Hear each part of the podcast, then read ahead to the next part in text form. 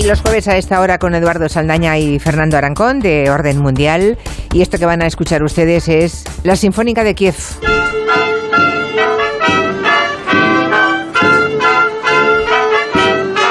No sé si habrán visto las imágenes los oyentes, son impresionantes porque es una parte de la Sinfónica de Kiev, pero que no están todos sus miembros, pero en fin, un grupo muy nutrido que está tocando en una plaza, fuera en la calle, en el centro de la ciudad, ¿no? Que es una forma muy particular de resistir, ¿no? Se oyen los violines, las trompetas, la percusión.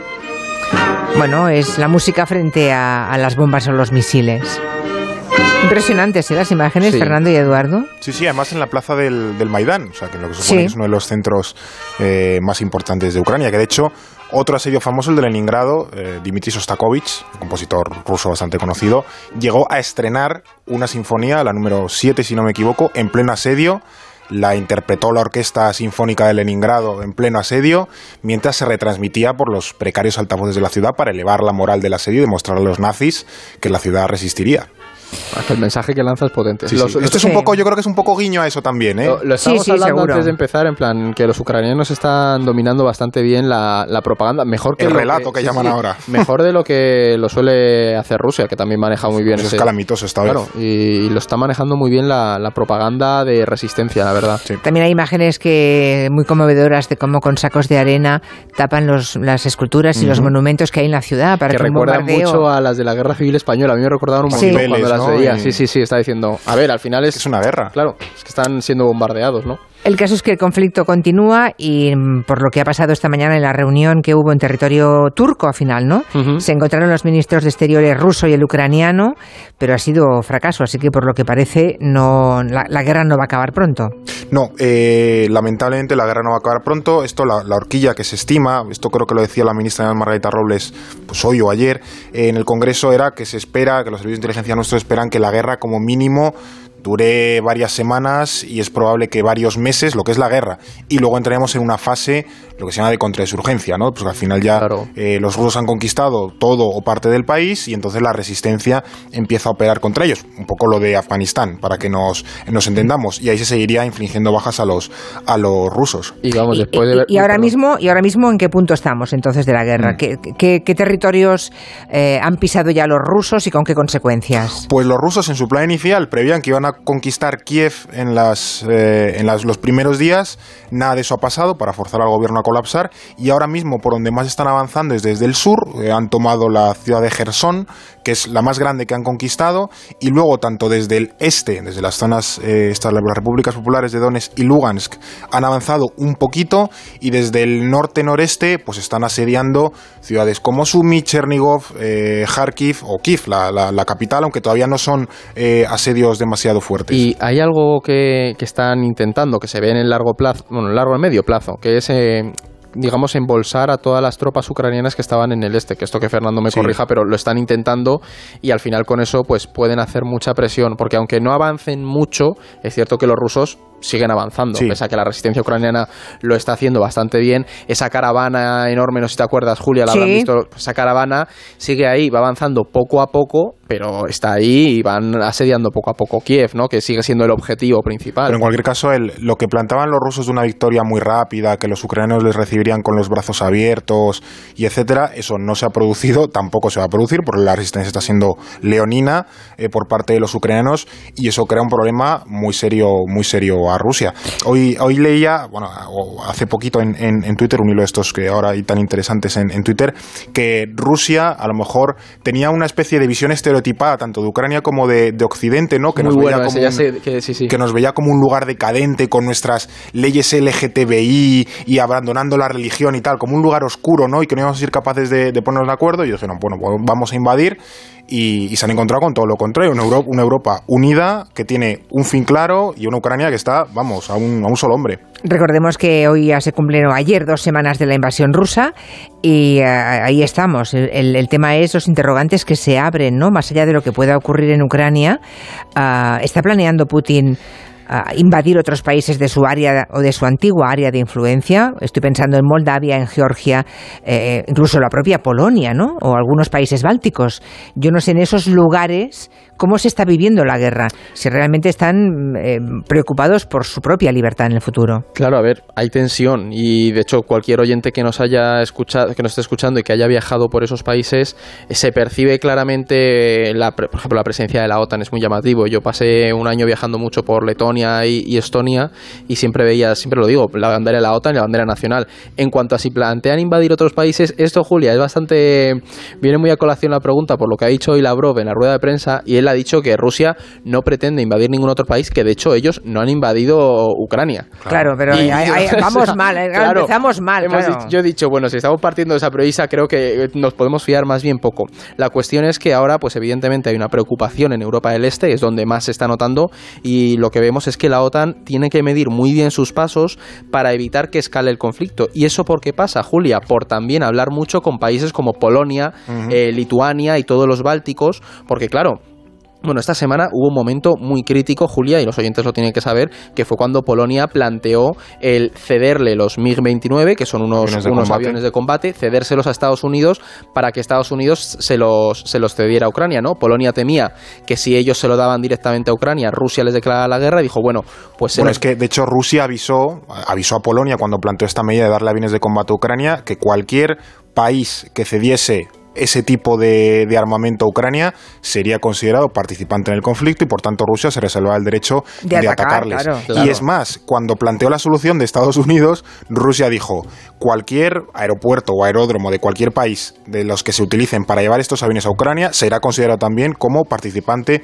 en el, en el conflicto. Entonces, esto sí que lo perciben como una clara escalada por parte occidental. Y Eso, ese fue un punto muy crítico, Julia. De hecho, mm, Fernando Blas y yo estuvimos diciendo a ver qué responde Estados Unidos y Estados Unidos rápidamente dijo que eso era una jugada muy arriesgada. no sabían de qué les hablaban. Claro, que no lo veían sostenible porque precisamente estamos en una situación en la que una escalada militar mayor es posible, o sea, cabe dentro de las probabilidades que hay, por eso hay que tener mucho cuidado. Claro, y cuenta, em, claro, lo, curioso es que somos nosotros, ¿no? Es el, es el bando occidental que tiene que tener serenidad y templanza, porque está claro que Putin está instalado en ese tono bravucón y de la provocación, ¿no? Diciéndole a todos los países lo que pueden y no pueden hacer. Eh, claro, si hay mucha gente que dice, ¿por qué les dejamos solos? Bueno, habrá que decir que cualquier paso eh, que implique algo parecido a que la OTAN interviene, aunque sea indirectamente, dando unos aviones desde un aeródromo, eso que acabáis de contar, sería un paso más en la escalada y por tanto peligroso para todos. Sí, una declaración. O sea, una sería la antesala, de, claro. la antesala de estar en guerra. Claro, y sobre todo aquí hay una cosa, Julia, que viene bien también que, que lo maticemos. se habla mucho de que Putin ahora es irracional y hay gente que, que lo tilda de loco. Mm. Pero hoy había un análisis muy bueno que, está, que he leído esta mañana que planteaba el exministro de Exteriores ruso, que ahora no me acuerdo, Andrei. Se me ha olvidado. Sí, del 90 al 96. Yo que también me leí ese artículo. Sí, pero bueno, eh, la tesis que planteaba, planteaba la idea de que no es que sea irracional, es que es una persona no razonable, que es distinto. Claro, nada que, nosotros no entendamos el razonamiento de otra persona no implica que esa persona sea irracional, sino que nosotros no entendemos cómo está razonando. Entonces, claro, es cierto que no se llega a saber eso y por eso está la OTAN y los países occidentales tan, mm, tan preocupados y manteniendo tanto esa, ese pulso ¿no? para no llevar a una escalada mayor, porque no sabemos realmente cómo se puede reaccionar. Es muy humano esto, ¿eh? Cuando alguien comete un acto o varios actos monstruosos, tendemos a pensar que esa persona está loca. No, no. Esa persona puede estar perfectamente claro. y aún así protagonizar esos actos monstruosos. incluso puede haber medido mal. Es que esa persona se puede haber equivocado en el diagnóstico, que es lo que comentaba antes con, con Putin, ¿no? O sea, que también intentar entender cómo ves a otra persona, o en este caso Rusia, este problema nos puede dar a entender eh, qué podemos hacer nosotros para no enfadarles, aunque sea evidentemente muy delicado. Vamos a ver qué os preguntan los oyentes. Esta es una pregunta para los chicos de orden mundial. Partiendo de que una invasión de este tipo es totalmente inaceptable y es una locura, sí me gustaría saber cómo de posible era que Ucrania fuese a entrar en la OTAN y, si es verdad que con el desmembramiento de la URSS Ucrania, eh, se acordó que Ucrania permaneciese neutral, si es verdad esto que se está oyendo por ahí. Me gustaría preguntarle a los del orden mundial si es verdad que Rusia ha movilizado en Ucrania casi todo su arsenal, porque eso debilitaría su situación en, en otros frentes que se pudieran abrir. Bueno. Muy buenas estas. ¿eh, Las dos está bien. Vamos a por empezamos por la primera, ¿no? ¿Hasta qué punto mm, Ucrania eh, ha estado cerca de la OTAN o puede acabar dentro de la OTAN o tal cosa es imposible, que es lo que Putin dice siempre? Bueno, en, eh, en el año 2008, en la famosa cumbre de Budapest, se, le, se plantea por parte de la OTAN a tanto a Ucrania como a Georgia, que está en el Cáucaso, que bueno, que la OTAN ve con buenos ojos que se incorpore en la alianza, sin ningún otro compromiso. Es como, bueno, está bien que a lo mejor en el futuro estéis dentro. Se puede barajar. Sí, eso Rusia lo plantea como una amenaza, de me los van a robar de mi esfera de, influencia. Lo cierto es que hoy Ucrania, eh, por, por muchísimas razones, no está como para entrar en la OTAN. Para empezar porque tiene conflictos pendientes. Al final, eh, si tú vas a amparar a un socio, por así decirlo, es como cuando compras una casa que esté sin cargas, ¿no? Porque si no, te puedes llevar un, un, susto serio. Entonces, Ucrania, por ejemplo, hoy tiene lo de Crimea, tiene lo del Donbass, y si se integra en la OTAN, ellos pueden tener el incentivo de, sintiéndose seguros dentro de ese paraguas de la OTAN, intentar recuperar esos territorios por la fuerza, lo cual nos llevaría a una guerra. Entonces la OTAN tiene una política, no es oficial, pero vamos, una política de facto de no meter países en la alianza que tengan, por así decirlo, cuentas pendientes dentro además de su propio territorio. En ese marco es mucho más fácil para la OTAN mantener una política de buena amistad, de formación de tropa, mm, claro, porque te permite, claro, te permite precisamente que si pasa lo que ha pasado ahora, poder salvaguardarte y decir, no, es que este país no, es OTAN, pero bueno, les apoyamos Tiene que hacer progresos, tiene que ir mejorando y tal. El tema es por qué engañamos entonces a Ucrania desde Occidente. ¿Por qué no se le dice claramente la verdad? Porque siempre parece que estamos ahí titubeando. Bueno, hablo en una primera persona del plural figurada, me refiero a Bruselas o me refiero a la estructura piramidal arriba de todo de la, de la OTAN, ¿no? A Ucrania siempre se flirtea con la idea de, bueno, quizá puedan entrar en la Unión Europea, quizás puedan entrar en la OTAN. Eh, se le está prometiendo cosas que no se van a cumplir, entonces quizá no, no, no es inteligente hacerlo, ¿no? Es que el, el problema, entre comillas. No es se que, van a cumplir. Claro, eh, tanto la OTAN como la Unión Europea tienen una especie de, de varias antesalas. antes de empezar el camino de la integración, hay como varias antesalas, asociaciones, partenarias, bueno, es uno de estos nombres de, diplomáticos, ¿no? Eh, es cierto que tanto Ucrania como, eh, bueno, Ucrania en general, están como en varias antesalas de la, como de la OTAN. Como Turquía. Claro, si recordamos, de hecho, las protestas del, del Maidán de 2014 empiezan porque el presidente entonces se retira de un acuerdo de asociación con la Unión Europea. Esa es una de las muchas antesalas que tiene. Ucrania hoy por ya digo, porque no tiene la economía lo suficientemente desarrollada. Obviando que está en guerra, tiene muchísima corrupción, no tiene a nivel político el nivel democrático suficiente, no está para entrar en la Unión Europea. Pero sí es cierto que a través de esas antesalas, la Unión Europea las utiliza para ir atrayendo poquito a poco, ir de como dando pequeños premios, ir como vas avanzando en ese proceso de preintegración de los, de Por los ejemplo, con el caso de Turquía, o sea, es que claro, yo puedo, puedo entender que mucha gente a lo mejor se pregunte por qué se les engaña, ¿no? Porque en el fondo se dan falsas esperanzas Yo esto hablo a título personal. Yo tengo amigos turcos que siempre me han dicho eso. La Unión Europea lleva diciéndonos que tenemos posibilidades de entrar eternamente y no vemos que eso pueda materializarse. Entonces al final hay una desafección social. ¿Qué ocurre? Que en todo ese proceso, en esas promesas, como decía Fernando, tú vas aplicando cambios que mejoran y democratizan ese Estado. Por ejemplo, en Turquía lo que ha ocurrido ha sido una, eh, una vuelta hacia atrás. Es decir, ha llegado un punto en el que Erdogan dijo no me sale rentable esto tomo el control porque si no se acaba mi mandato, mi posibilidad de gobernar. Y con, con, Ucrania, uno de los riesgos que se corría con esa falsa esperanza es que eso pudiera ocurrir y ahora veremos a dónde nos lleva este Exacto, veremos a dónde nos lleva, claro. eso es importante tenerlo. Pero no parece, a mí, en fin, no parece mm, posible que mm, Ucrania no, no. entre jamás en la OTAN. y en la Unión Europea... Siendo, es que está a 600 kilómetros de Moscú, es que no es posible. Y en la Unión Europea, Julia, yo no es por ser eh, aquí el aguafiestas, pero es cierto que se está barajando esa posibilidad de iniciar el proceso de adhesión y primero sería una ofensa, ya lo dijimos antes, un poco iría en detrimento de esos países que llevan mucho tiempo trabajándolo. Ucrania previamente no estaba como para entrar a la Unión Europea, tenía un sistema muy corrupto y un Estado democrático. Una economía que no está preparada, o sea, no, los países tienen que ir convergiendo, Ucrania está muy lejos de eso. Por eso no, puede, no se pueden tomar decisiones eh, como esas en, momentos críticos. Claro, hay que, es duro, pero bueno, mm. hay que repensarlas bien. Y lo del arsenal ruso que decía el segundo oyente en su llamada, si es verdad que todo el arsenal ruso se está usando actualmente en Ucrania, imagino que no lo sabe ni vosotros ni nadie, ¿no? Fuera de, de Putin o del ejército ruso. Bueno, se supone que ahora, ahora mismo debería haber entre 150.000 y 190.000 tropas rusas en Ucrania. El ejército ruso tiene aproximadamente 750.000 tropas, es decir, que por todo el claro, no van a dejar el país vacío, porque si no les puede invadir hasta cualquiera. Entonces sí que tienen mucho más ejército eh, desplegado en otras zonas del país. No está utilizando, no está utilizando toda su capacidad. Y tampoco toda la que tiene desplegada. Claro. Es decir, está usando un tercio, o sea, dos tercios de lo que tenía desplegado allí. Claro, claro, claro. O sea, que no, no, ha puesto como toda la carne en el asador, para empezar, porque sería muy, muy arriesgado. También tengamos en cuenta que si está teniendo problemas logísticos y de coordinación con 150.000 soldados, si metemos ahí 700.000, se monta unos atascos del copón. O sea, que es que eh, no puede mover todo el ejército a un solo teatro de operaciones porque no, no es nada práctico. Bueno, pues eh, seguimos. Si alguien quiere hacer alguna última pregunta, recuerden 638-442-081. Ah, hay más temas, otros temas que están desde luego conectados con la invasión rusa en, en Ucrania, ¿no? la nueva relación entre Nicolás Maduro y la administración de Joe Biden. Estamos asistiendo a cosas que hace tres semanas no creería, no creeríamos nadie de nosotros que algún día veríamos. Por ejemplo, esto. Ahí estaban las banderas de Estados Unidos y de Venezuela y se veían bonitas las dos banderas unidas como deben estar, la bandera de Estados Unidos y de Venezuela.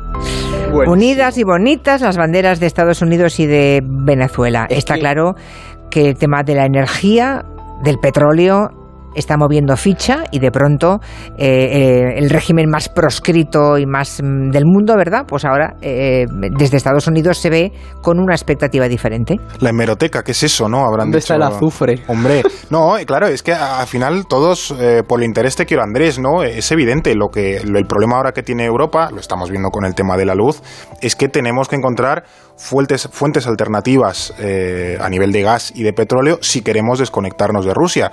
Y eso pasa por traer pues, hidrocarburos desde Nigeria, desde Qatar, desde Noruega, desde el Reino Unido, desde Estados Unidos, Canadá y por supuesto Venezuela, porque Venezuela no es, pero era uno de los grandes productores de petróleo del mundo. Y entonces eh, Estados Unidos, que nos está haciendo ahí un poco de Celestina, ¿no? buscándonos eh, nuevos socios, pues ha dicho que si os quitamos las sanciones y empezamos a ser más amigos, empecéis a producir más petróleo. Y Maduro, que no es idiota, habrá dicho, pues mira, qué gran oportunidad. O sea que yo creo que eh, como Estados Unidos ha hecho tantas veces en el pasado, y esto es una frase que dijo, no sé si Teddy Roosevelt, es, refiriéndose a dictadores latinoamericanos, es un hijo de, pero es nuestro hijo de. Entonces yo creo ver la oposición, ¿eh? Porque esto no ha tenido que sentar nada bien a la oposición venezolana, que de repente estén hablando de régimen y ahora se empieza a relajar la cosa y vayamos hacia el gobierno de Maduro. Guaidó estará chillando en una bolsa, porque... Bueno, pero business are business, o sea, los negocios son los negocios. Claro, eh, esta repentina amistad entre Estados Unidos y Venezuela puede que confunda a muchos, pero probablemente no es lo único extraño o sorprendente a lo que asistiremos en los próximos meses, ¿no?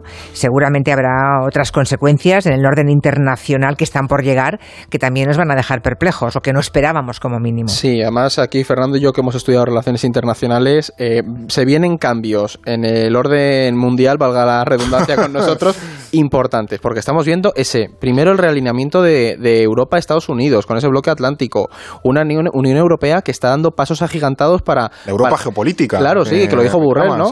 Para ser esa, esa potencia estratégica y una coordinación entre los 27. Luego, Julia, tenemos a un China, Sudáfrica y la India India, que no están apoyando la invasión rusa, pero tampoco la condenan, que tienen esa postura de equidistancia, ¿no? Porque al final tienen intereses entre los dos lados. Se empieza a definir, que de hecho esto es muy curioso, yo me he enterado que Sudáfrica, el anterior presidente Zuma, había sido, o sea, recibió entrenamiento militar en, Rusia. Entonces, claro, tienen mucha vinculación el Sudáfrica con Rusia, pues también se, nos alinean, ¿no? Vamos y vamos a una tendencia de que ese mundo de bloques pues se vaya solidificando un poco más precisamente por esta crisis que hemos visto y estamos viendo que se divide, sí, sí. No, digo que sería un poco al final en los dos bloques, aparte de otras consideraciones, habría en una parte el bloque atlántico, que sería el de las democracias liberales, ¿no? Eh, por tanto, democracias, a fin de cuentas, frente al bloque autoritario, que sería, pues eso, China, Rusia, ¿no? Sí, aquí hay, hay, como varias rupturas eh, o brechas que están, efectivamente, superpuestas. Una es la que tú bien comentas, que es la de las democracias liberales contra las autocracias. Luego también está esa perspectiva euroatlántica, es decir, que la Unión Europea debe tener su autonomía, pero también apoyarse en Estados Unidos, frente a esa postura que también sostiene buena parte de la extrema derecha europea y es una especie de eh, paneurasianismo, es decir, como que toda Europa, incluyendo Rusia, debe estar unida también frente a China, que los rusos no son tontos y saben que, China es un, es un problema en, Asia para ello.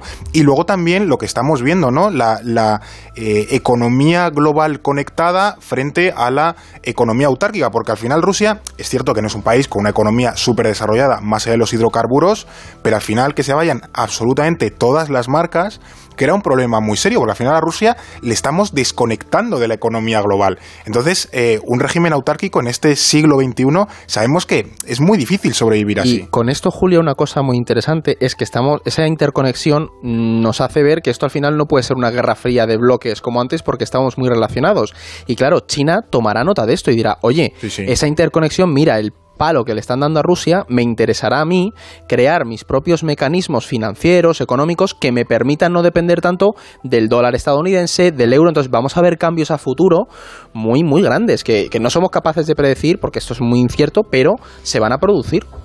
Estoy un poco sorprendida porque eh, a- nada que ver con lo que estáis hablando ahora mismo, eh, pero estoy leyendo que mm, Pablo Casado, por lo visto, eh, ha trasladado a sus colegas europeos, es una información del diario.es, que a modo de despedida, mm, no sé si en forma de carta, mm, lo que, ha lo que ha dicho es que el legado que él deja al frente del Partido Popular es que no ha querido gobernar con, con- con la extrema derecha en el gobierno y que ha luchado contra la corrupción. Uf, bueno, Fijaros, vale. ¿eh? O sea, Ya. se va casado diciendo que se va porque lucha contra, porque ha luchado contra la corrupción y que él no quiere gobernar con la extrema derecha. Y lo dice el mismo día que se anuncia el acuerdo entre Vox y el PP en Castilla y León. Nadie quiere ese muerto ahora, ni Nadie a quiere ese muerto, a claro. ver Feijóo la que se encuentra. Bueno, es que era muy fácil para Feijó.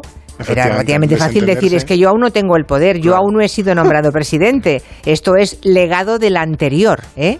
del anterior presidente del PP. Pero ante esa posibilidad y ese escenario, se adelanta o mueve ficha a Casado y dice, ojo, que me voy porque yo no quiero gobernar con la extrema derecha y yo quiero luchar contra la corrupción. Pues se viene...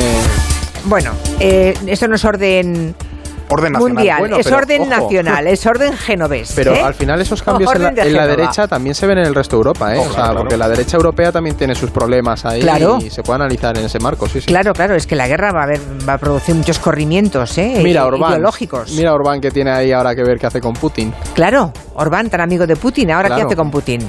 Ahora de entrada no quiere armar a los ucranianos y ha prohibido Ha que pase el armamento por territorio húngaro. Pues ahí lo tienes. El señor de extrema derecha, vale. La semana que viene más, o puede que antes, si, si sois necesarios. Ahí estaremos. Un beso. Adiós. Adiós.